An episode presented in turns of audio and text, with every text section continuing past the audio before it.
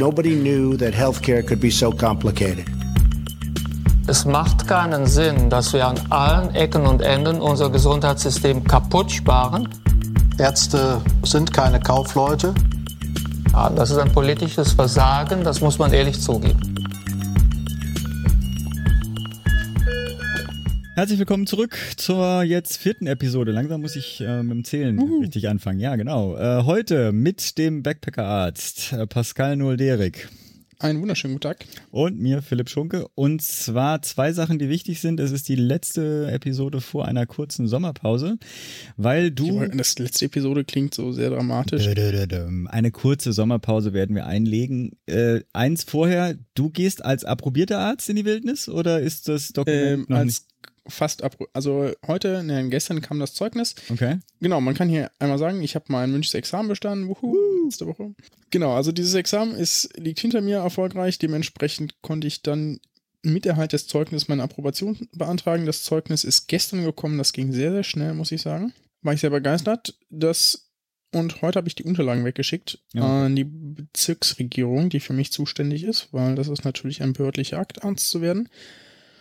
Und deswegen dauert das jetzt noch eine Weile. Aber die Approbation ist beantragt. Und sofern mein Führungszeugnis da schon eingegangen ist, was wir einfach mal hoffen wollen, und dann das dürfte das auch. ja, das ist dann die Spannung davon. Und dann dürfte ich, wenn ich aus dem Urlaub wiederkomme, hoffentlich Post haben. Ich hoffe mal, das bleibt dann so lange liegen oder kümmert sich jemand nee, um den Briefkasten? da habe ich natürlich dran gedacht. Ah. Habe ich natürlich dran gedacht und habe mit der Bezirksregierung darüber gesprochen, wie wir das am besten machen und ein Anschreiben beigelegt, äh, an die Dame adressiert, die meine Approbation bearbeitet, mit der Bitte, das zum 1.8. rauszuschicken. Okay. Ja, weil das war ihr präferierte Vorgehensweise. Okay. Und äh, du hast ja nicht ein bisschen nicht nur dieses Dokument, sondern heute war ja noch was anderes im Postkasten, wenn ich das noch richtig in Erinnerung habe. Äh, Samstag war ein anderes Dokument im Posten. Genau, nämlich mein Arbeitsvertrag, was gut ist, weil dann hat das auch geklärt. Genau. Der ist jetzt tatsächlich unterzeichnet. Und ja, dann äh, wird es wohl für mich, kann man das ja eigentlich sagen? Naja, Datenschutz und so haben wir jetzt hier eh schon aufgehoben. Diese Frage. Äh, wird es für mich nach Heidelberg gehen. Okay. Und ab wann? Ab dem 1.9. Äh, das ist dein erster Arbeitstag. Ich weiß gar nicht, was das für ein, da für ein Wochentag ist. Ich auch nicht. Okay, gut.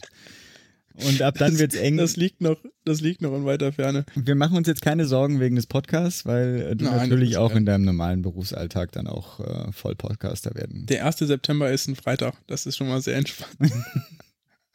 Kann ich ankommen und direkt ins Wochenende starten. So, jetzt äh, genug. Du gehst aber genau. gleich in die Wildnis, deswegen wird es eine kurze Sommerpause für den Podcast geben und zwar zwei Episoden fallen aus, sprich wir kommen im August wieder. Dann bin ich zwar Ganz im genau. Urlaub, äh, aber im Gegensatz äh, zu Pascal mache ich das natürlich, äh, lasse ich euch nicht im Stich, ne? Und äh, werde äh, werd vom, vom, vom Strand aus so weit, oh, ich hoffe mal, dass das, äh, äh, das Internet das hergibt. Aber äh, ich sollte eigentlich die Möglichkeit haben, das dann äh, aus äh, Kroatien heraus ähm, äh, vom Strand. Ähm, naja, der feine Herr liegt dann am Strand. Oh, ehrlich gesagt, auf der Yacht sogar schicken. in der ersten Woche. Ja. ja, ja. Oh, dann, okay, die Yacht, da müssen wir mal gucken, wie wir den. Aufnahmetermin. Die Weil da werde ich ja, garantiert keine Offensichtlich kein verdient man als Berater im Gesundheitswesen eine Menge Geld. so, zu unseren Themen. Wir haben uns heute, heute entschieden, mal ein, äh, ein Thema nur zu nehmen. Und zwar, und jetzt, also es gibt zwar wunderbare Kapitelmarken, aber, also wir, das Thema ist äh, der, Klammer auf, Morbi, Klammer zu, RSA, also der Risikostrukturausgleich. Oh, ja, habe ich schon gesagt. Ähm, und äh, auch wenn das der totale Downer ähm, zu sein scheint, weil das äh, schon der Begriff ja nicht wirklich sexy ist, ähm, ich würde Leuten empfehlen, zumindest mal die ersten paar Minuten anzuhören weil es schon ein wichtiges Thema ist und auch gerade wieder aktuell diskutiert wird. Ich denke, dazu ja. werden wir auch mal eine eigene Folge machen, also ja. noch was längeres. Wir machen jetzt so, probieren das schon knapp zu halten, nur dass man einmal so einen Überblick über die Diskussion für die Bundestagswahl kriegt, weil das zumindest aus Kassensicht das einzig wichtige Thema ist. Ja. In der Gesundheitspolitik und alles andere können wir dann mal nachholen, wenn es mal wirklich Zeit dafür gibt, mal so ein Thema umfänglich zu bearbeiten. Ich fürchte schon an der, an der eigentlichen äh, Begründung, warum es einen Risikostrukturausgleich zwischen den Kassen gibt, äh, werden wir vielleicht länger hängen. Ich versuche es trotzdem kurz zu machen. Wir wollen einen Das kann man ganz kurz machen. Wir wollen so, einen Wettbewerb. Ich willst du mal probieren? nee, das ist deine Aufgabe. Wir wollen einen Wettbewerb um Qualität, Effizienz etc. zwischen den Krankenkassen haben. Aber wir wollen den Wettbewerb nicht darum haben, wer die, was weiß ich, äh, finanzkräftigsten oder gesündesten Patienten in seinem Pool, das nennt man Risikopool, zusammenträgt. Äh, Insbesondere wird das wichtig, weil einfach äh, tendenziell Menschen, die weniger Einkommen haben, auch tendenziell die kränkeren Patienten sind. Das nennt man dann gut, gute Risikenselektion oder Cream Skimming, also die, die Sahne, Sahne äh, abschöpfen. Den Wettbewerb möchte man verhindern und deswegen gibt es zwischen den Krankenkassen zunächst als normaler Risikostrukturausgleich ähm, seit zwei, 1994, äh, seit die Kranken, freie Krankenkassenwahl eingeführt wurde, äh, schon erste Ansätze für einen Ausgleich und zwar ähm, von Beginn an sowohl ein Finanzkraftausgleich, sprich also ein Ausgleich, wie ist die ist deine deine deine Mitgliederstruktur äh, aufgestellt, sind das eher einkommensschwache Personen, dann empfängst du Gelder von äh, Krankenkassen, die die eher einkommensstärkere Personen ähm, äh, bei sich versichern. Gleichzeitig aber auch einen sogenannten Beitragsbedarfsausgleich. Das ist sozusagen die andere Seite dieser, dieser Medaille, also nicht äh, die Einkommenssituation, sondern die äh, Krankenstruktur, ähm, also die Ausgaben, äh, höhere Krankenkassen mit höheren Ausgaben kriegen Ausgleich von mhm. Krankenkassen mit äh, niedrigen Ausgaben, etc. Mhm. Soweit, so gut? Äh, ich glaube, es geht kürzer. Oder ja, ja gut, jetzt ist es durch, aber probier's mal. Ähm, man kann sich ganz generell in einem Gesundheitswesen, das Versicherte hat, durch Krankenkassen zwei Dinge überlegen. Und zwar, wenn man möchte, dass alle Kranken, ähm, dass alle Menschen in einem Land versichert sind, dann führt man eine Versicherungspflicht ein. Das heißt, jeder Mensch braucht eine Krankenkasse. Das war irgendwann politische Meinung, dass man das haben möchte, dass jeder Mensch krankenversichert ist und niemand auf seinen Kosten sitzen bleibt, die im Zweifelsfall einer Krankheit urplötzlich anfallen können. Das ist also das Erste. Mit einer Versicherungspflicht muss sich jeder Arbeitnehmer, äh, muss sich jeder Mensch versichern in Deutschland. Wenn jetzt es mehrere Krankenkassen gibt und es nicht nur eine gibt, dann können Menschen zwischen verschiedenen Krankenkassen wählen. Und die Krankenkassen können aber theoretisch auch aus den Menschen wählen. Das heißt, sie sagen, naja, wer meldet sich denn da bei mir? Wer möchte denn Mitglied werden? Wissen der, wie alt ist der? Wie krank ist der? Eventuell hat er irgendwelche Vorkrankungen. Wird er für uns tendenziell teuer oder nicht? Und wie viel Geld bringt er mit? Ja, also welches Einkommen hat er? Und damit genau das nicht passiert, damit sich also Krankenkassen also kein, kein Cherry-Picking quasi betreiben, also nicht noch die besten Patienten auswählen, dann kann man ganz einfach etwas einführen, was Deutschland auch äh, gemacht hat und was international Standard ist bei so etwas, nämlich dass Krankenkassen verpflichtet werden, jeden Patienten äh, zu nehmen, der sich bei ihnen meldet. Ja, das nennt man Kontrahierungszwang. Weil man dann eben mit jedem Patienten, der, oder mit jedem Patienten, ne, das ist ja auch mhm, Krankenkassensicht ein Versicherter, ja. Also mit jedem, der versichert sein möchte, den müssen sie auch versichern. So. Unabhängig von Alter, Gesundheitszustand, Geschlecht etc. Ja, das ist das zweite, was man sich überlegen kann. Und dann kann man sich das dritte überlegen und hier kommt der RSA dann in voller Gänze ins Spiel. Nämlich, wenn man sagt, nur gut, das finden wir gerecht, dass A, niemand, äh, dass A, jeder versichert sein muss, damit niemand irgendwelche Kosten anfallen, die plötzlich, urplötzlich entstehen können, die ihn gegebenenfalls in, die, in den Ruin treiben. Plus wir finden es irgendwie gerecht und sinnvoll, dass niemand aufgrund seines Alters, Geschlechtes etc. Gesundheitsstatus diskriminiert wird. Das ist der zweite Punkt. Dann kann man den dritten Punkt aufmachen und sagen, nun gut, damit das System auch funktioniert, könnte es ja immer noch so sein, dass. Entschuldigung, ich muss lachen. Also du hast meine Zeit gerade erreicht, Baby. Ja, gut. Ganz so kürzer ist es nicht. Aber, aber nee, es ist weiter, umfassender. Es ist wichtiger, als, ja. Es ist umfassender als das, was du erzählt hast. Ja. Und das dritte ist, die, ähm, Jetzt bin ich raus, ne? Jetzt bin ich raus. Erfolgreich. Okay. Genau, genau, erfolgreich unterbrochen. Ja, dass man sich überlegt, dass Krankenkassen ähm, bis dahin, ja, bis zur Einführung eines solchen Dings natürlich primär Patienten hatten, die eventuell finanziell besser gestellt waren als andere, zum Beispiel, weil sie zusätzliche Leistungen angeboten haben oder sonst irgendetwas. Ne? Also dass Krankenkassen schon immer noch durch Service etc. Mechanismen haben, möglichst gute Versicherte zu bekommen. Ja, also auch viel Geld ne? reinspülen. Ne? Auch historisch genau. sozusagen bedingt. Also ich meine, die Krankenkasse, freien Krankenkassenwahl hat ja nicht sofort dazu geführt, dass irgendwie genau, alle gewechselt haben, sondern die waren ja auch mal ganz anders aufgestellt und da waren natürlich äh, tendenziell unterschiedliche äh, Branchen, unterschiedliche Einkommensverteilungen schon vor, also genau. vorgegeben. Genau. Und wenn man das dieses Problem beheben möchte, braucht man Risikostrukturausgleich, bei dem man, bei dem das, die Finanzkraft des einzelnen Versicherten nicht so sehr in die Waagschale fällt. Ja. That's it. Genau. Und äh, da, man braucht es auch nur deswegen, weil wir uns in Deutschland dafür entschieden haben, einen Wettbewerb zwischen den Krankenkassen zu machen, anstatt eine. Ne? Also ich meine, das wäre ja die andere Variante, dass man einfach sagt, ähm, äh, dieser Wettbewerb bringt es nicht, wir machen eine Einheitskasse, Punkt. Und dann braucht man auch keinen, also dann ist quasi der Risikopool, ist quasi die gesamte Bevölkerung. Reicht. Und Kommunismus. also ursprünglich sozusagen nur Finanzkraftausgleich und Bedarfs, ähm, äh, Beitragsbedarfsausgleich. Dann wurde es von 2002, äh, 2002 bis 2008 äh, das äh, erweitert und zwar als Kompromiss mhm. zwischen äh, zwei Studien. Das war einerseits äh, Lauterbach und eine andere Studie von dem Vasim von beim IGES. Ähm, wurden andere Elemente in diese Ausgleichskalkulation mit aufgenommen. Das waren so bestimmte Versorgungsprogramme, die DMPs, also die Disease Management Pro, äh, Programs, als auch ein Risikopool für besonders äh, teure ähm, äh, Patienten Punkt, Punkt, Punkt. Wir sind angekommen äh, 2009. Das war ursprünglich auch schon in den alten Programmen geplant, haben sie aber erst 2009 ge, äh, geschafft, auch mit der gemeinsamen Einführung des Gesundheitsfonds, endlich den sogenannten Morbi-RSA, also den morbiditätsorientierten Risikostrukturausgleich zu etablieren. Die Finanzverteilung ist ja inzwischen eine andere. Das ist ja nicht mehr so, dass die Krankenkassen ähm, das Geld einnehmen und dann später über den RSA verteilen, sondern die äh, Krankenkassen nehmen das Geld ein, geben das an den Gesundheitsfonds weiter und der verteilt das quasi dann äh, entsprechend an die Krankenkassen wieder zurück. Genau. Die Faktoren sind jetzt auch erweitert um Alter, Geschlecht, Erwerbsminderung und ähm, die Morbidität der Versicherten und zwar nicht alle Erkrankungen insgesamt, sondern es wird auf 80 chronische Erkrankungen, vor allem ausgabenintensive Erkrankungen reduziert. Da ist auch ein Problem, was sich dann jetzt auch die aktuelle äh, Diskussion dann so darum entwickelt. Auch dazu packen wir doch erstmal für das Grundsatzding auch ein paar Shownotes rein. Ganz aktuell. Ganz ja, anhaken. bitte. Also man muss dazu sagen, dass es ja eine politische Aktion war, diesen RSA einzuführen. Dementsprechend gibt es dazu ein Gesetz.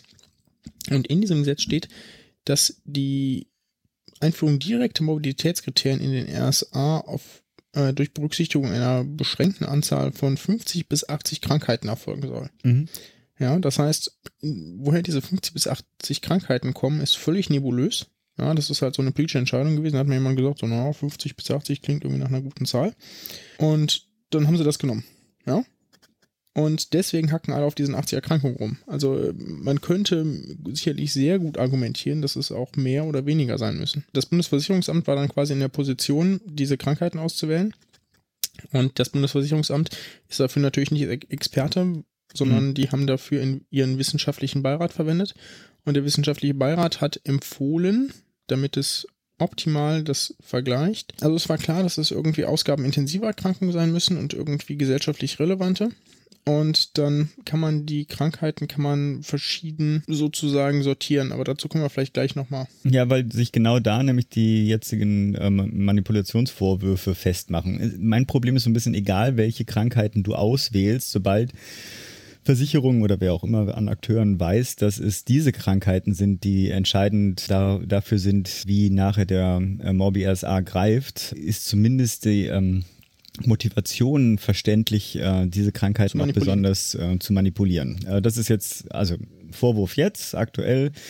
Mhm. Ersatzkassen, Betriebskassen, Innungskrankenkassen haben ähm, also erstmal nicht den Manipulationsvorwurf gemacht, sondern erstmal so eine rasche Reform des Finanzausgleichs äh, gefordert. Das Bündnis umfasst ähm, 42, ich lese jetzt einfach vor, 42,3 Millionen der rund 70 Millionen gesetzlich Versicherten und 91 der derzeit 113 gesetzlichen Kassen haben, äh, Kassen haben sich da angeschlossen. Jetzt muss man einmal ja. zur äh, Erklärung dieser krassen Zahl von 91 von 113 sagen, dass äh, allein wenn sich alle Betriebskrankenkassen anschließen, ja, hat man irgendwie 80 äh, Kassen, ne, weil die Betriebskrankenkassen alle relativ klein sind. Ja. Deswegen kommt diese krasse Zahl zustande. Sagen wir so, die, die Diskussion findet jetzt primär statt zwischen den AOK und allen anderen. Also jetzt mal genau. banal gesagt, weil nämlich die AOK bei diesem ähm, Morbius A ungerecht, so wenigstens der Vorwurf, ähm, äh, profitiert. Ähm, Jetzt muss man natürlich sagen, auch nicht alle AOK, ja. ne, sondern nur bestimmte. Genau. Weil nur bestimmte ähm, so, ich sag mal, günstig von ihrer versicherten Struktur aufgestellt sind, dass sie wirklich viel Geld rauskriegen. Also der Vorwurf ist, es gäbe Anreize und die wurden auch genutzt, Mauscheleien bei der Dokumentation von Diagnosen ähm, durchzuführen. Ähm, mit dem Effekt, dieser, insbesondere dieser 80 chronischen äh, Erkrankungen häufiger und vor allem dann äh, mit einem höheren Schweregrad zu diagnostizieren. Die AOK konnten deswegen eine Überdeckung von über einer Milliarde, äh, Milliarde Euro ausweisen. Jetzt gibt es, äh, das Gesundheitsministerium hat jetzt ein Sondergutachten in Auftrag gegeben mit äh, dem, das Ergebnis soll vorliegen am 30. September 2017, also schön hinter die Bundestagswahl äh, geschoben. Ich möchte vielleicht nochmal so ein paar grundsätzliche Sachen dazu sagen. Ähm, einmal zur Auswahl der, der Krankheiten. Wir haben ja schon gesagt, so, okay, irgendwie gesetzesaktuell, es müssen Krankheiten mit einbezogen werden, dementsprechend müssen wir das tun. Jetzt ist die Frage, welche Krankheiten würde man denn nehmen?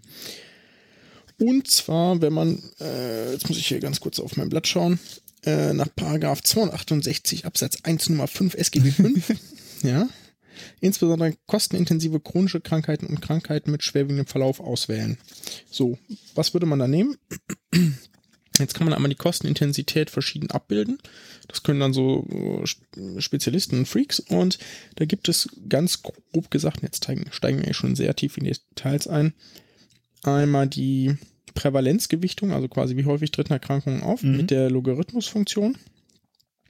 Ähm, das ist das Verfahren, ähm, was äh, initial vorgeschlagen wurde und, oder man nimmt die Wurzelfunktion. Und das führt zu einer anderen Gewichtung der Krankheiten. Ich erkläre kurz ganz, was das wirkt, nicht wie es wirkt, weil das wäre hier langweilig. Also die Logarithmusfunktion führt dazu, dass es, dass die 50, dass die ersten 50 bis 80 Krankheiten eher teure und seltene Krankheiten sind.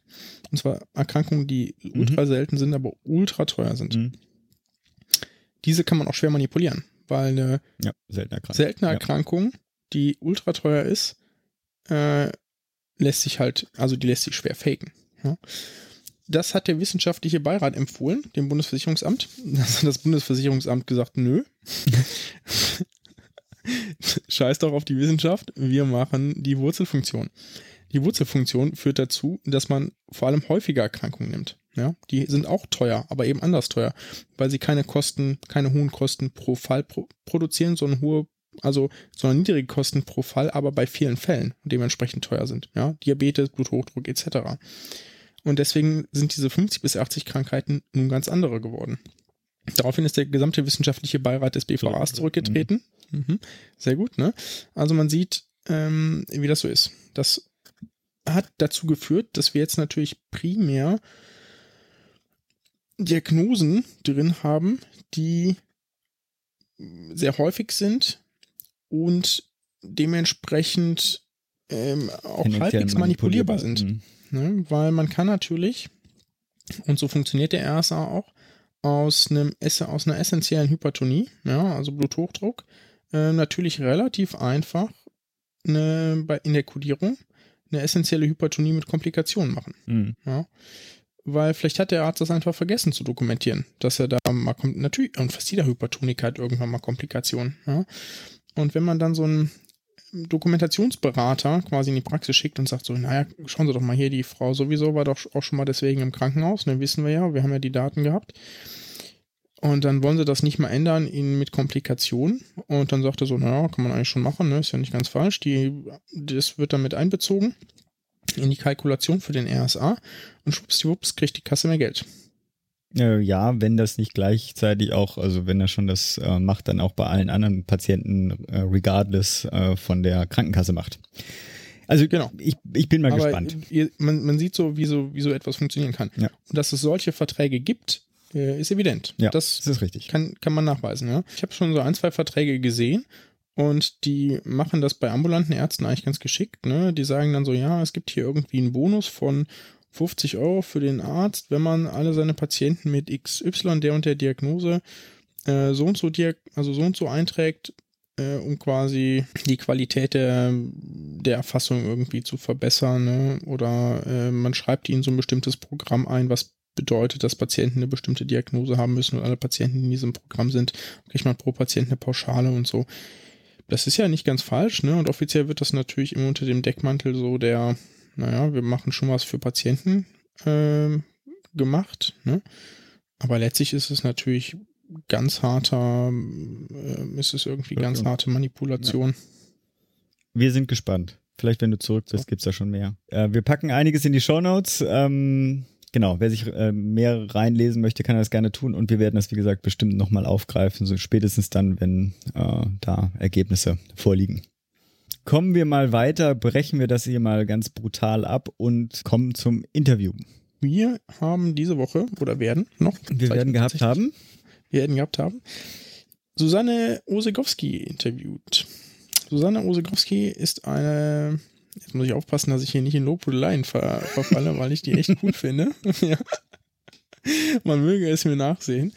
Susanne Osegowski ist eine gute Bekannte von mir, die ich schon etwas länger kenne und die zuletzt äh, oder noch, also zum Zeitpunkt der Aufnahme ist sie das noch. Nee. Äh, Geschäftsführerin, ne, ist ja schon. Ich glaub, doch, zum Juli. Ende des Monats, oder? Ja, Ende, genau, zur Aufzeichnung ist dann ist am äh, dritten. Ja, aber jetzt also unsere Aufzeichnung hier. Ja, okay, zum, Da ist jetzt genau. Also sie ist gerade noch Geschäftsführerin des Bundesverbands Managed Care. Der Bundesverband Managed Care äh, vereint alle Interessenkonflikte des deutschen Gesundheitswesens, wie ja, ich glaube, das ist diese Ja, ein bisschen ja. die Selbstbeschreibung von Amelung immer.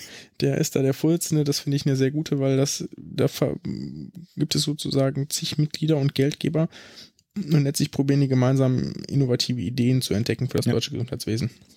So könnte man das kurz formulieren.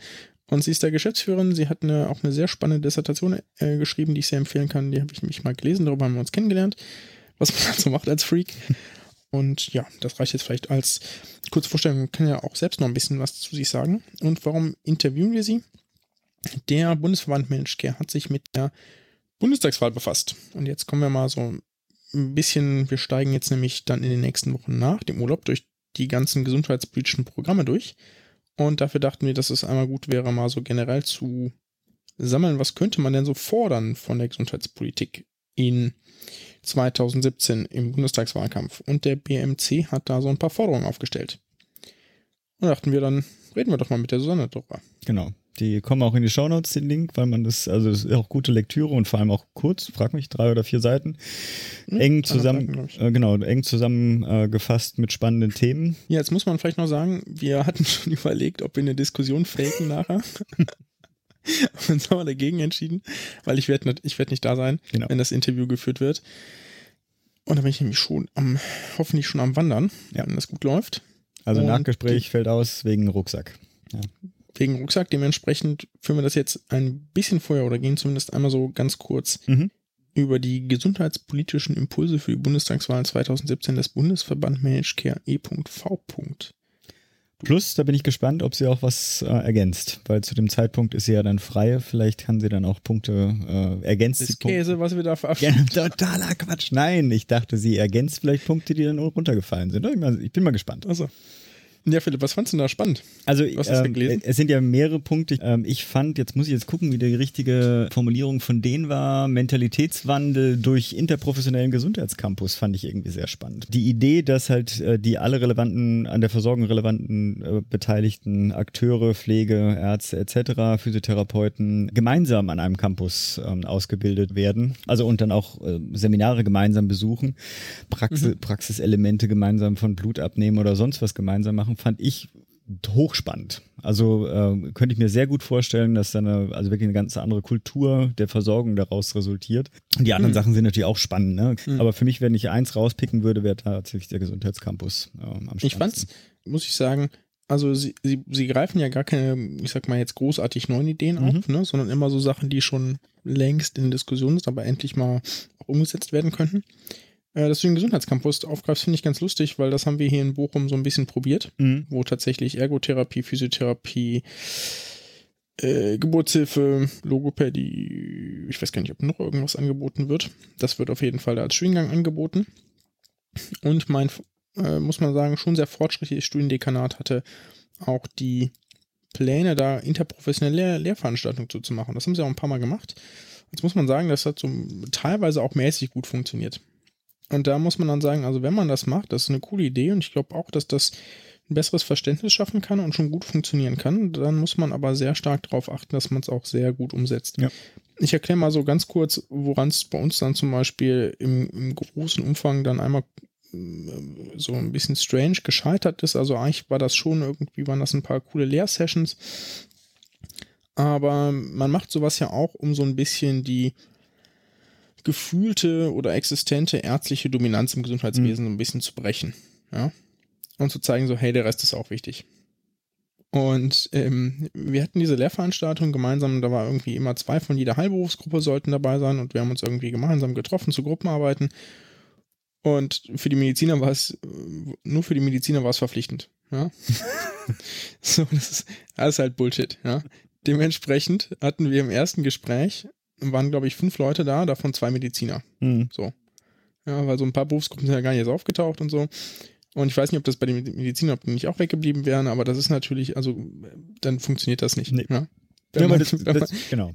Aber das, äh, das, das so, spricht ja nicht gegen die Idee. kann man natürlich, muss man sagen, coole Idee, aber bitte ja. vernünftig. Genau. Und ich denke, wenn das so, also in der Breite, sage ich mal, wenn es da wirklich sozusagen ein, zwei Hochschulen äh, geben würde, wo das quasi gut strukturiert angeboten werden würde, wo dann auch die Transferfähigkeit sozusagen von einem äh, Beruf zum anderen dann auch dadurch vielleicht auch irgendwie erhöht hm. wird, ne? wo dann vielleicht auch mal eine Pflegekraft sagt, ja meine Güte, warum mache ich eigentlich nicht gleich den Arzt oder andersrum auch.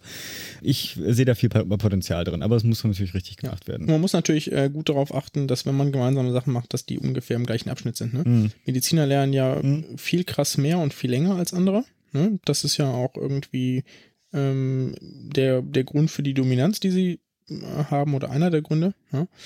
Und ähm, dementsprechend muss man, wenn man Leute gemeinsam ausbildet, natürlich ganz gut darauf achten, wie passen eigentlich die Kenntnisstände ja. übereinander, dass ja. man die Leute ja, ich meine, äh, Curricula, ich kann mir vorstellen, dass es ein Chaos werden wird, dass es ein Riesenaufwand äh, werden wird, das zu machen, aber ich finde sozusagen den Ansatz so wertvoll, dass man das auf jeden Fall mal ordentlich ausprobieren sollte.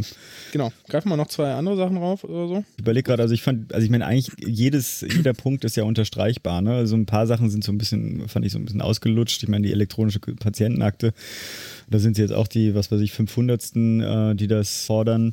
Ich fand die ja, Idee gut, mit den. Auf der anderen Seite gibt es immer noch nicht, ne? Ja, nee, nee, ist richtig. Also ich, es ist notwendig, dass es nochmal in unserem Interview mit, mit äh, Buzek angesprochen. Ja. Ne? Da ging es ja zumindest auch mal kurz darum. Ähm, ja, die, das fand ich eigentlich ganz gut, zum Beispiel, so als Forderung. Ja, das kommt ja sogar zweimal vor. Ja. Ne? Also, dass die Patienten A, die Macht, Verfügungsmacht quasi über ihre Gesundheitsdaten haben sollen. Ja. Ne? Kann man schon mal. Ja. Also da hängt es natürlich so ein bisschen von der Art der Daten ab, ne? aber tendenziell ja.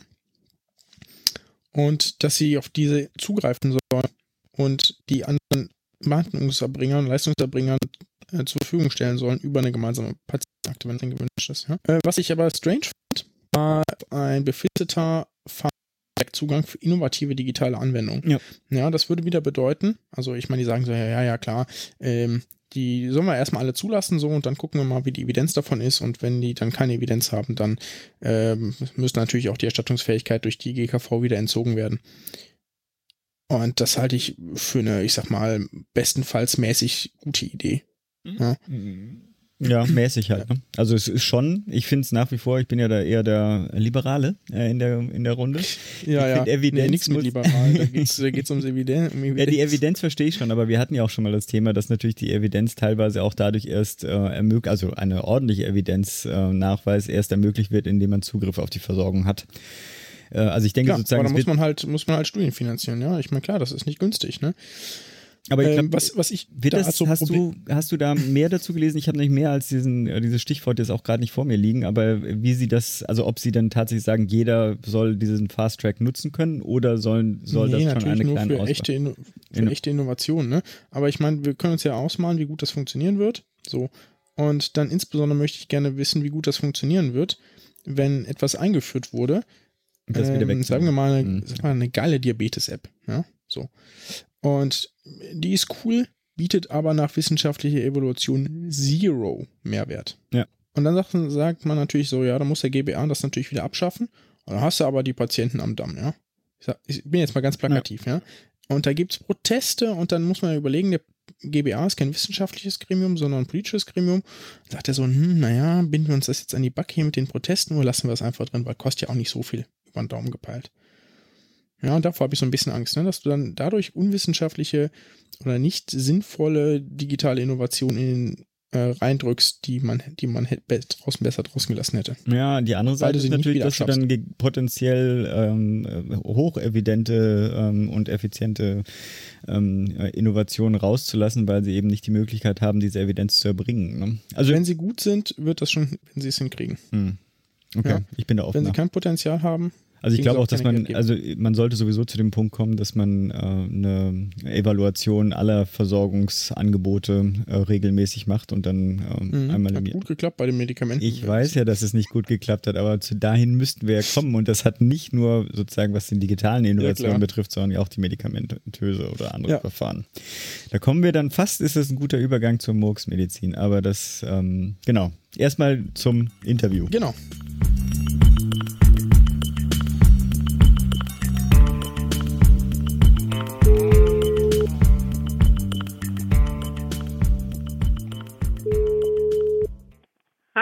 Hallo, ich habe dich erreicht und da bin ich doppelt äh, dankbar für dieses Gespräch, weil nicht nur hast du eine total stressige Woche hinter dir, äh, weil du bist ja bis vor zwei Tagen noch Geschäftsführerin des Bundesverbands Managed Care gewesen, sondern du hast jetzt noch zusätzlich genau. einen freien Sonntagabend für dieses Gespräch geopfert. Und da bin ich dir natürlich sehr dankbar.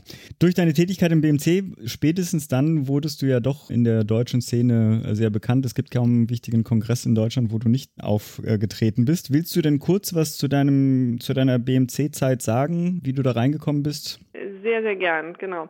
Du hattest ja gerade schon erwähnt, dass ich äh, eine ganze Weile bei BCG war und irgendwann war für mich einfach klar, ähm, dass ich jetzt quasi gerne mal aus dieser Beraterrolle rausgehen würde und quasi direkt ins Gesundheitswesen eintauchen möchte und habe mich einfach eine Weile umgeschaut und hab, bin dann durch Zufall auf die, die äh, Stellenausschreibung des BMC gestoßen und fand das sofort sehr spannend äh, und vor allem sehr charmant, dass ich ähm, das Gefühl hatte, mit so einer Rolle muss man sich nicht äh, direkt festlegen nach dem Motto, mhm. jetzt irgendwie auf welcher Bank man quasi sich verortet ja. oder in welche Richtung man exakt gehen will.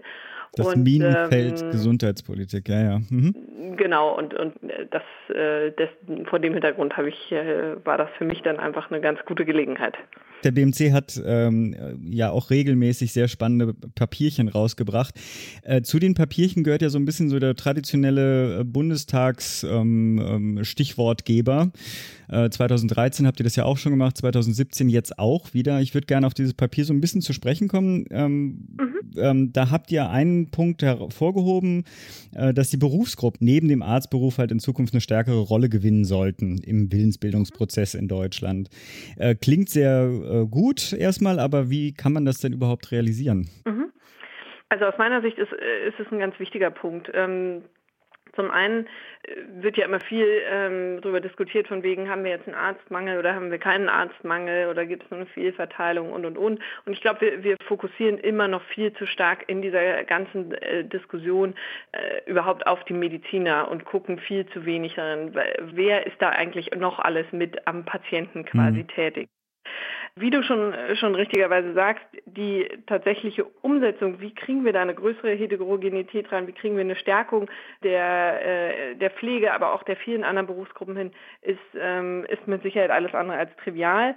Das äh, fängt natürlich damit an, dass man ähm, sicherlich an die Ausbildungsordnungen ran muss. Äh, ich finde, wir haben, äh, wenn wir jetzt nur die Pflege zum Beispiel nehmen, immer noch also eine ganz sehr, sehr wenig Ausdifferenzierung in dem Berufsbild auch mhm. ähm, in der Pflege. Wenn man sich das anguckt, äh, in Großbritannien, in den USA und so weiter, da gibt es ja wirklich Karrierepfade im Endeffekt in dem Moment, wo man sagt, ich will Richtung Nursing gehen. Ja.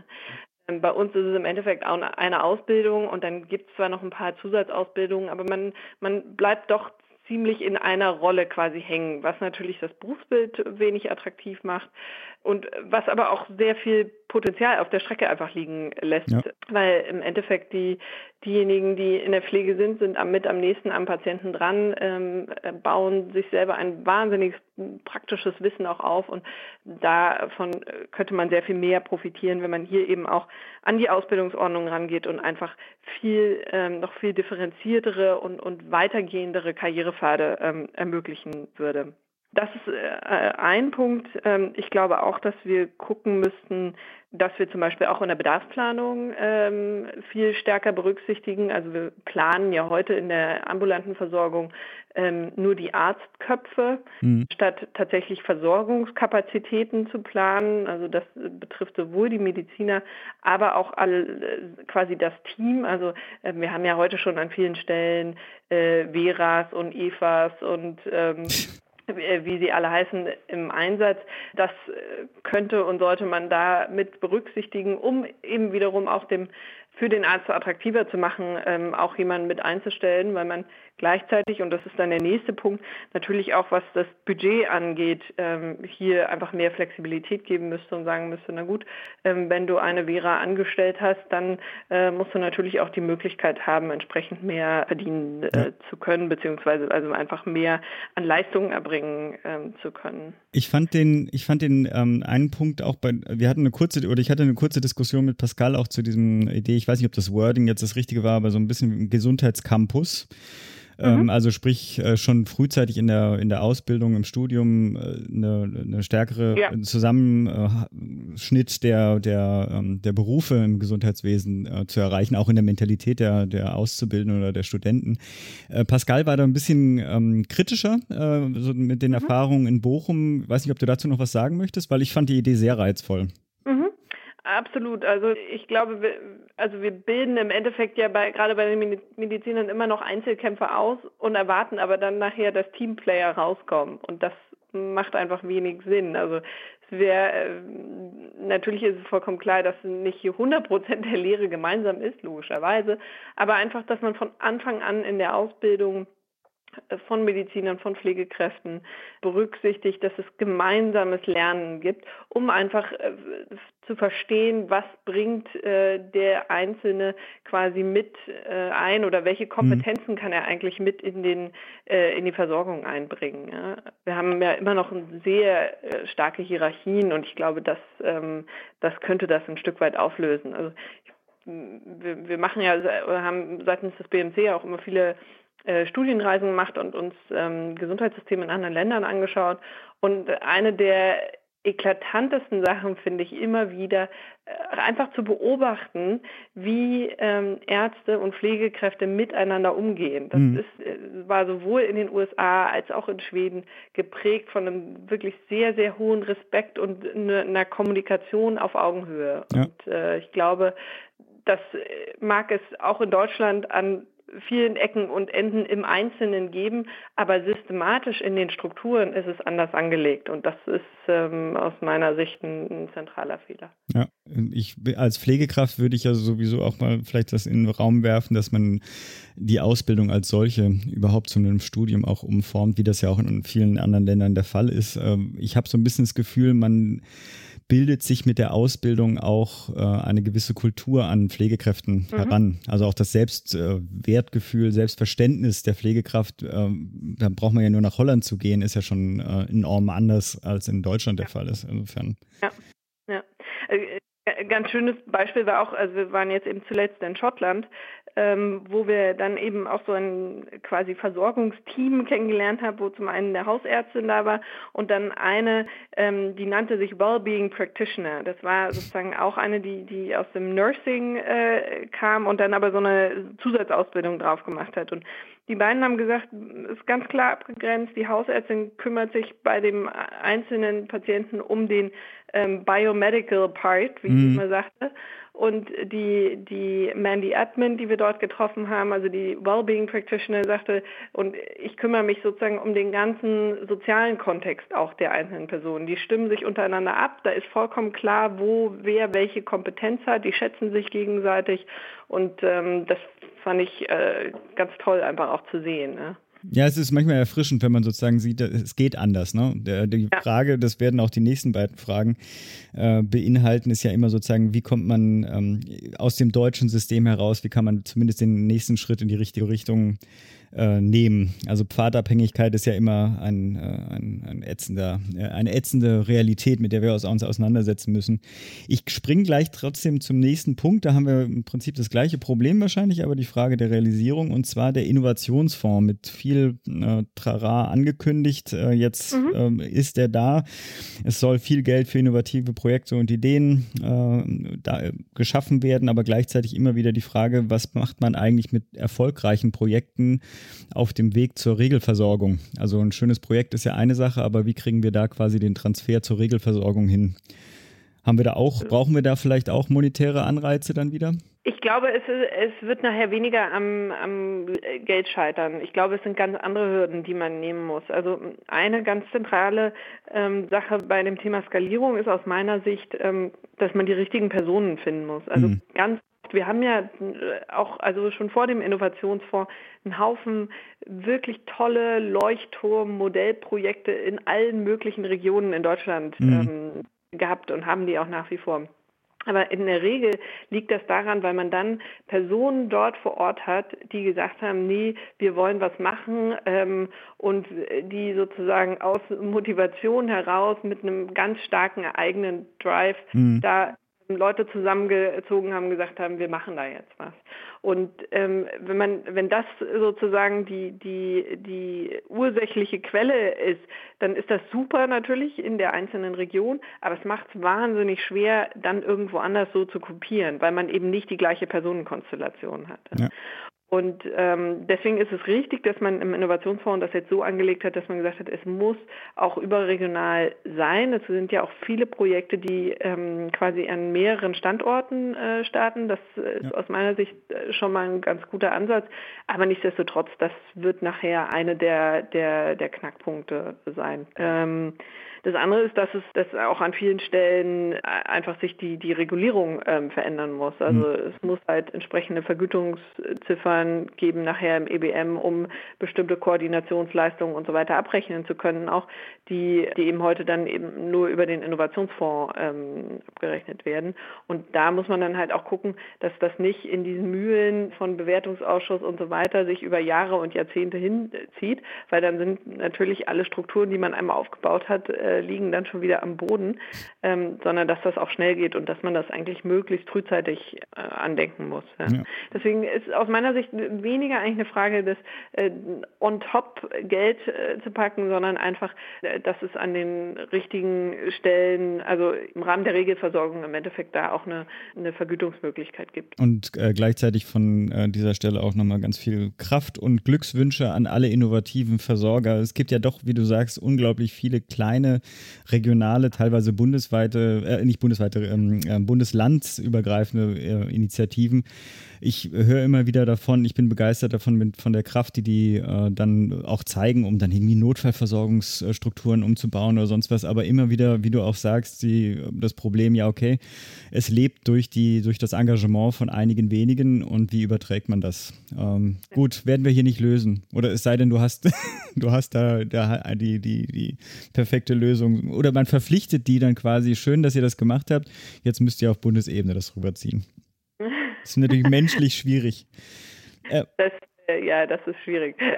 Und letztlich eben, also wir, ich meine, das ist ja eine Plattitüde, Versorgung ist immer regional, ne? Also das bringt auch nichts, äh, ja. denen zu sagen, so, ihr müsst jetzt in den Bund kommen. Also ja. weil letztlich es müssen die Leute vor Ort sein, die auch äh, die nachher dahinter stehen und sagen, ja, wir wollen das jetzt auch machen. Du hast ein Stichwort angesprochen, da springe ich auch gleich zur nächsten Frage, die ich ein bisschen vorlesen muss, weil Pascal die formuliert hat und da sind so viele Abkürzungen drin, die ich alle noch irgendwie zumindest mal kurz benennen soll. Er schlägt nämlich das, äh, oder er zitiert euren äh, Vorschlag, das, äh, die Vergütungssysteme neu zu strukturieren, sowohl im ambulanten Bereich, EBM, da für unsere Hörer, einheitlicher Bewertungsmaßstab und GOE, meine Güte, der, die Gebührenordnung für Ärzte, als aber auch die DRGs äh, kurz Fallpauschalen in Deutschland, ähm, gänzlich abzuschaffen und neu zu formulieren. Ähm, gleichzeitig schlagt ihr noch dazu vor, die Krankenhäuser neu zu planen, sondern auch den ambulanten Sektor. Das sind ja, also e egal welchen Teil von dieser Frage ich, ähm, ich nehme, sind ja alles ähm, die Jahrhundertreformen für unser System. Ähm, mhm man muss sie ja wahrscheinlich gemeinsam angehen, nehme ich mal an. Aber wie könnte mhm. diese Lösung oder wie stellt ihr euch oder wie stellst du dir diese Lösung da vor? Mhm.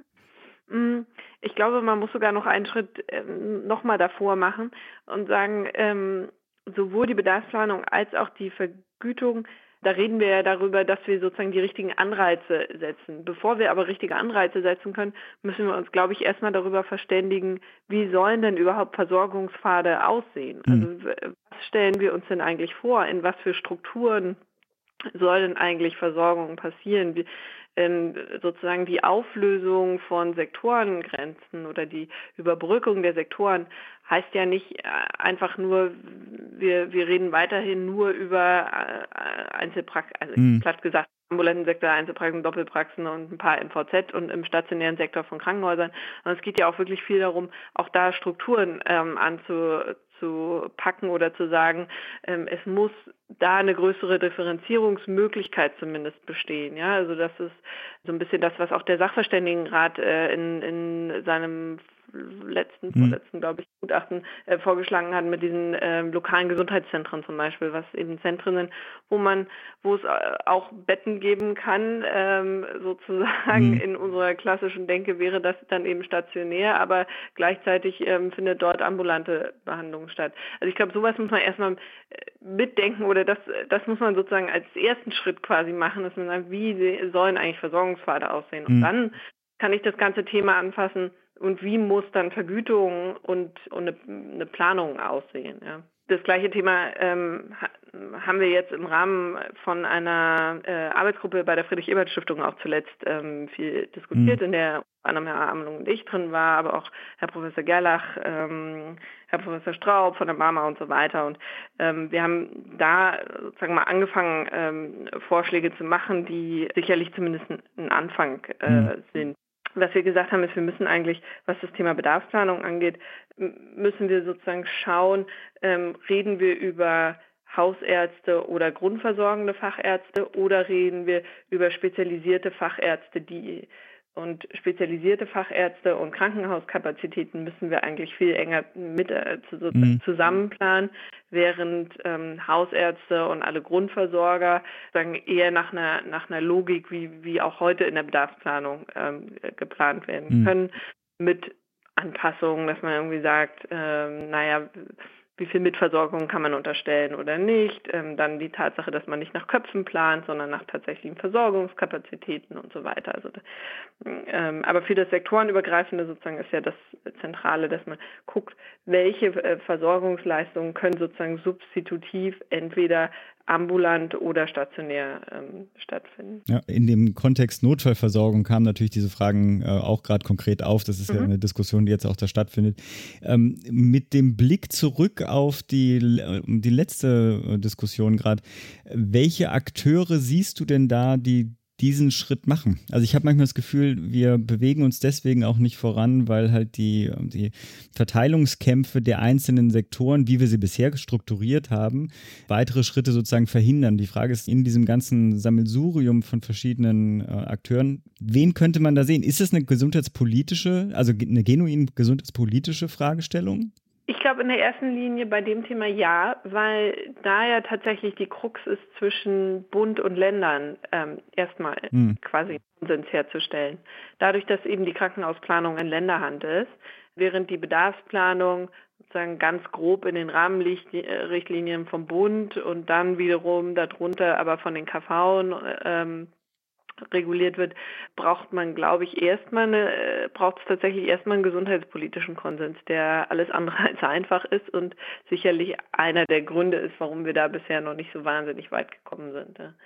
Ich glaube, ein guter Schritt war es, dass man diese 90a-Gremien ähm, eingeführt hat. Da muss sich jetzt halt zeigen, ob das auch mehr als nur schöne Diskussionsrunden sozusagen sind, sondern ob da tatsächlich auch Ergebnisse ähm, rauskommen. Aber an sich sind das zum Beispiel Gremien, wo zumindest erstmal die richtigen Akteure an einem Tisch sitzen.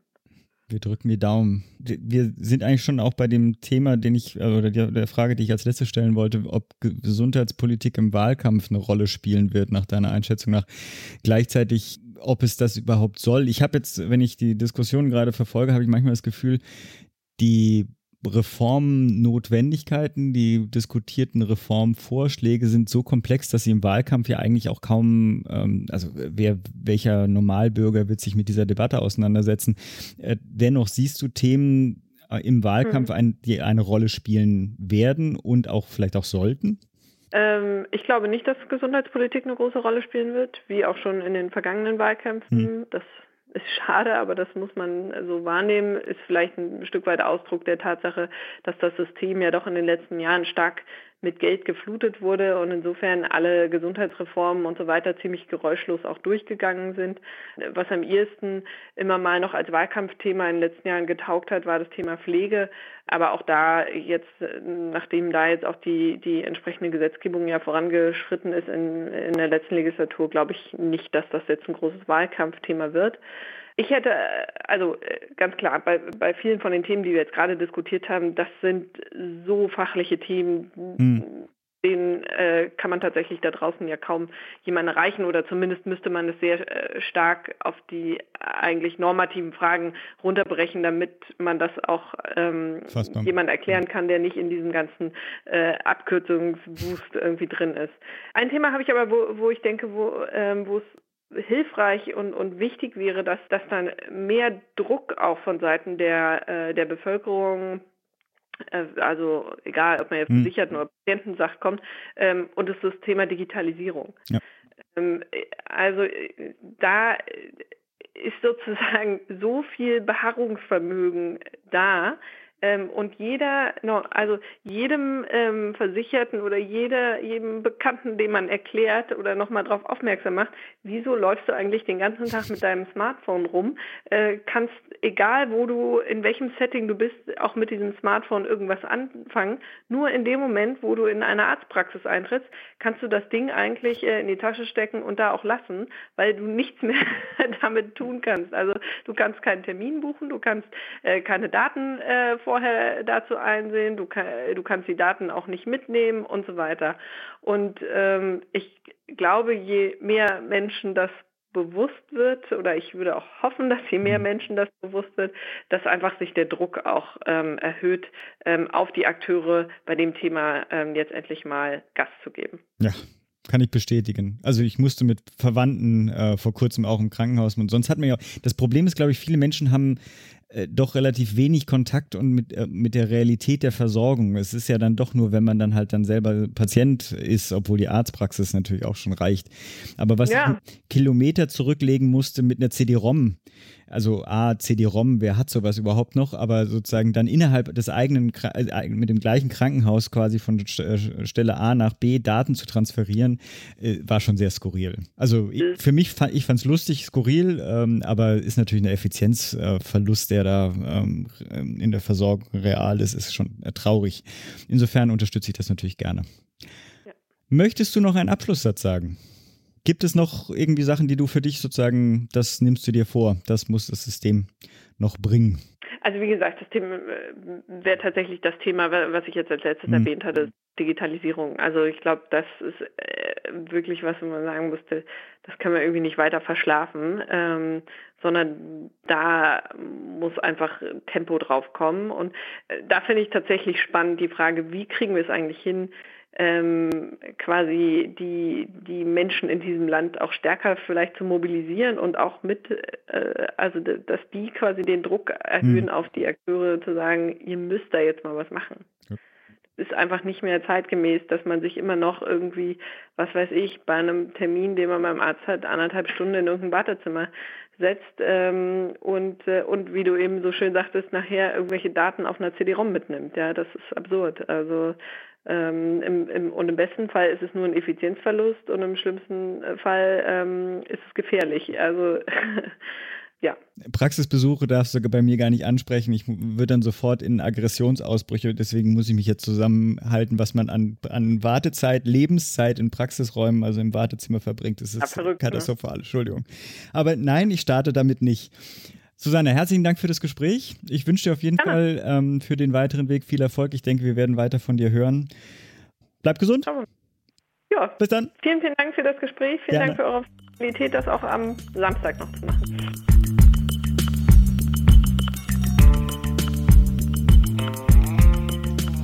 Ja, das war, wird ein spannendes Interview gewesen sein, wenn wir es dann mal fertig haben. Und ähm, ich fand es jetzt schon super spannend. Ich denke auch, also das, das muss spannend sein gewesen, das muss spannend gewesen sein, nee, sein werden.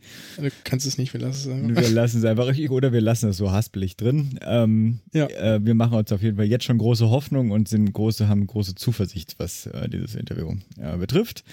Genau, Damit wir nehmen nämlich übrigens äh, zu eurer Information hier, was haben wir heute, dienstags auf und nächste Woche ist das Interview, genau. Äh, weil ich eben halt ab morgen Abend unterwegs bin. Genau. Und aber wir haben eine Sache, die wir heute auf jeden Fall aufnehmen und da freue ich mich auch schon drauf, weil ich da noch keine Ahnung habe, was du da vorbereitet hast. Ja, die Medizin der Woche. Doctors, drugs and medical devices truly work medical miracles, but there are some as phony as a $3 bill. So, der Medizinmux der Woche. Ähm, ganz kurz vorab, ich hatte sehr wenig Zeit, den vorzubereiten. Dementsprechend möge der ein oder andere mir verzeihen, falls dort etwas nicht ganz korrekt ist, dann wird das selbstverständlich in der nächsten Episode korrigiert, falls Kommentare kommen. Es geht heute Trommelwirbel, um es muss Reisemedizin sein. Nein. Okay. es geht um eine der am häufigsten verordneten Therapien in Deutschland. Okay. Und die äh, finde ich deswegen so spannend, weil mich das, äh, die mich so ein bisschen nervt. Äh, es geht um äh, und bei Nerven, also falls man viel Stress hat, kann man das auch nehmen. Das ist eine gute Überleitung. Es geht nämlich um Protonenpumpenhämmer. Aha. Protonenpumpenhämmer sind die mit am häufigsten verordneten Arzneimittel, nicht nur in Deutschland, generell in Westeuropa etc. Und Protonenpumpeninhibitoren äh, machen folgendes: Sie hemmen nämlich die Säuresekretion im Magen. Äh, die gibt es seit, ich glaube, knapp 25 Jahren, vielleicht ein bisschen mehr als 25 Jahren und die haben die Medizin durchaus revolutioniert. Und die sind sehr gut und sinnvoll. Früher, wenn jemand ein Ulkus im Magen hatte, also äh, eine wunde Stelle, um es für die Nichtmediziner mal auszudrücken, egal welcher Genese, oder zum Beispiel ständig Sodbrennen hat und so viel ähm, Säure quasi zurück in die Speiseröhre gelaufen ist aus dem Magen und dort Verätzung hervorgerufen hat, dann konnte man da nichts tun. Mhm. Man konnte irgendwie operativ tätig werden, ansonsten gab es aber nicht so viel. Und Protonenpumpeninhibitoren, dadurch, dass sie die Magensäure-Sekretion hemmen, haben das Ganze revolutioniert. Und seitdem gibt es, äh, sind diese ganzen Operationen, die Mediziner dann noch lernen, Bilrod 1, Bilrod 2, nahezu obsolet geworden. Was gut ist, weil natürlich viel weniger Leute am Magen operiert werden müssen, was tendenziell natürlich eine nebenwirkungsreiche Therapie ist. Und würden, können dadurch behandelt werden. Die sind also sehr sinnvoll. Und mittlerweile habe ich so das Gefühl, ohne dass ich beweisen könnte, dass die ein bisschen exorbitant gegeben werden. Die werden nämlich ständig verordnet. Bei jedem, der so ein bisschen Stress hat, zur Prophylaxe zum Beispiel, bei jedem, äh, zum, zum Beispiel auch ganz häufig postoperativ, wenn man sagt, naja, postoperativ ist ja schon Stress, ne? so, eine, so eine OP für den Körper braucht man postoperativ standardmäßig Protonenpumpen. Also ich unterbreche dich, also so ohne Symptome quasi ähm, direkt ähm, zu haben, wird das prophylaktisch quasi schon. Genau, kann man ja ruhig machen, ne? wenn es irgendwie sinnvoll wäre, ist halt fraglich, ob es sinnvoll ist. Ne? Kann man aber durchaus, also wäre nicht ganz falsch, das so zu rechtfertigen. Aber hat das nicht enorme Nebenwirkungen? Also ich mm, Protonpumpen, das ist ganz spannend. Die haben nämlich relativ Also ab die Verdauung wird das doch eine Auswirkung haben, oder? Ich, ja, nee, das geht. Okay. Ähm, die haben, deswegen sind die bisher eigentlich auch sehr gut verträglich. Mittlerweile hat man allerdings so ein paar Nebenwirkungen, die man weiß. Und da fängt der Spaß an. Also erstmal, vielleicht gehen wir nochmal durch, wann kann man die denn ähm, geben? Äh, genau, nämlich wenn man irgendwie Sodbrennen hat, also in allen möglichen Stadien kann man das da geben. Bei Sodbrennen der Schwangerschaft, Sodbrennen bei Kindern, bei Asthma, bei unspezifischem Husten kann man das geben. Bei einem Ulkus, also Wundstelle, bei einer Infektion mit einem Bakterium im Darm, was relativ häufig ist. Das sind aber schon verschreibungspflichtige äh, Medikamente. Also ist jetzt nicht ja, so, dass man das ja. okay. Äh, in den USA übrigens nicht mehr, weil die so häufig gegeben werden, dass die dort aus der Verschreibungspflicht gefallen sind. Okay. Halte ich für nicht besonders sinnvoll. So, was man wissen sollte, Protonpumpeninhibitoren wechselwirken mit allen möglichen Arzneimitteln, zum Beispiel mit Vitamin K-Antagonisten, was in Deutschland auch ein sehr häufig verordnetes Medikament ist. Oder auch mit zum Beispiel Clopidogrel oder Was natürlich alle wissen, was das ist. ja. Das Wenn ist ein Thrombozytenaggregationshemmer gegen ein paar Antidepressiva und so weiter und so fort. Also Alter, da kommen noch einige Shownotes zusammen, die da, die da noch rüberschieben. Ja, schau mal. Genau, und dann kommen wir mal zu den Nebenwirkungen. Mm, und da wird es jetzt so ein bisschen schwieriger, denn das, was man durchaus diskutiert hat mittlerweile, ist eine Erhöhung des Osteoporose und somit Frakturrisikos, weil mm, man vermutet, dass durch die Säureblockade auch weniger Kalzium bzw. Vitamin D resorbiert werden kann. Äh, das ist so eine Sache. Es gibt Einzelfälle, die, also so ganz krasse Einzelfälle, was man auf jeden Fall noch weiß, ist oder glaubt zu wissen, ist, dass Vitamin B12, äh, also ein Vitamin B12-Mangel euch entstehen kann, weil für die Freisetzung von Vitamin B12 Magensäure notwendig ist. Es gibt eine Reihe von Komplikationen durch Infekte, die häufiger auftreten. Das ist schon ein relativ großes Risiko. Und es gibt noch weitere diskutierte Risiken, die nicht so ganz so klar sind, wie zum Beispiel ein chronisches Nierenversagen oder eine erhöhte Demenzrate. Das sind aber so Einzelstudien, mhm. die noch nicht so ganz stark bestätigt sind. So viel dazu. Das sind also durchaus Gründe, weswegen man sagen sollte, nur gut. Wie jedes Medikament, man gibt es optimalerweise nur so lange, wie es notwendig ist und dann lässt man es halt wieder. Und genau da geht das Problem los, denn Protonenpumpeninhibitoren werden ganz häufig und das ist so ganz klassisch auch der Fall äh, bei Patienten einfach immer weitergegeben. Ja, wenn man, man hat gar nicht so selten Patienten, da sieht man so, fragt man sich so, hey, warum kriegt denn der eigentlich ein? Mhm. Gar nichts. Das liegt nämlich daran, dass die gar nicht so einfach abzusetzen sind. Weil die meisten Patienten, man kann sich das vorstellen, ne, es wird gar keine Magensäure mehr gebildet, so. Der Körper reguliert natürlich gegen, ja, dann fällt die Magensäurehemmung weg und zack, haben wir eine ganze Menge Säure im Magen. So mal ganz vereinfacht ausgedrückt. Und die ganze Menge Säure im Magen macht üblicherweise direkt wieder Beschwerden. Mhm. Und deswegen haben die PPIs einen unheimlichen Rebound-Effekt. Und äh, man kriegt dann das wahnsinnig schwer von Patienten los bei potenziell bestehenden Wechselwirkungen, Nebenwirkungen und so weiter und so fort. So, und deswegen ist das der Medizinwuchs der Woche, weil es dort bisher primär an äh, dem Bewusstsein fehlt, dass es immer sinnvoll ist, so wenig Medikamente wie möglich zu geben mhm. und die auch probieren abzusetzen. Das betrifft natürlich, ich sag mal, weniger Klinikärzte. Die müssten vielleicht eher ihren Patienten sagen, dass sie das unbedingt noch wieder loswerden sollten. Aber primär natürlich Hausärzte, die darauf achten müssen, dass ihre Patientinnen und Patienten dann bitte auch das probieren, äh, wieder abzusetzen. Und dafür gibt es verschiedene Entzugsstrategien sozusagen. Mhm.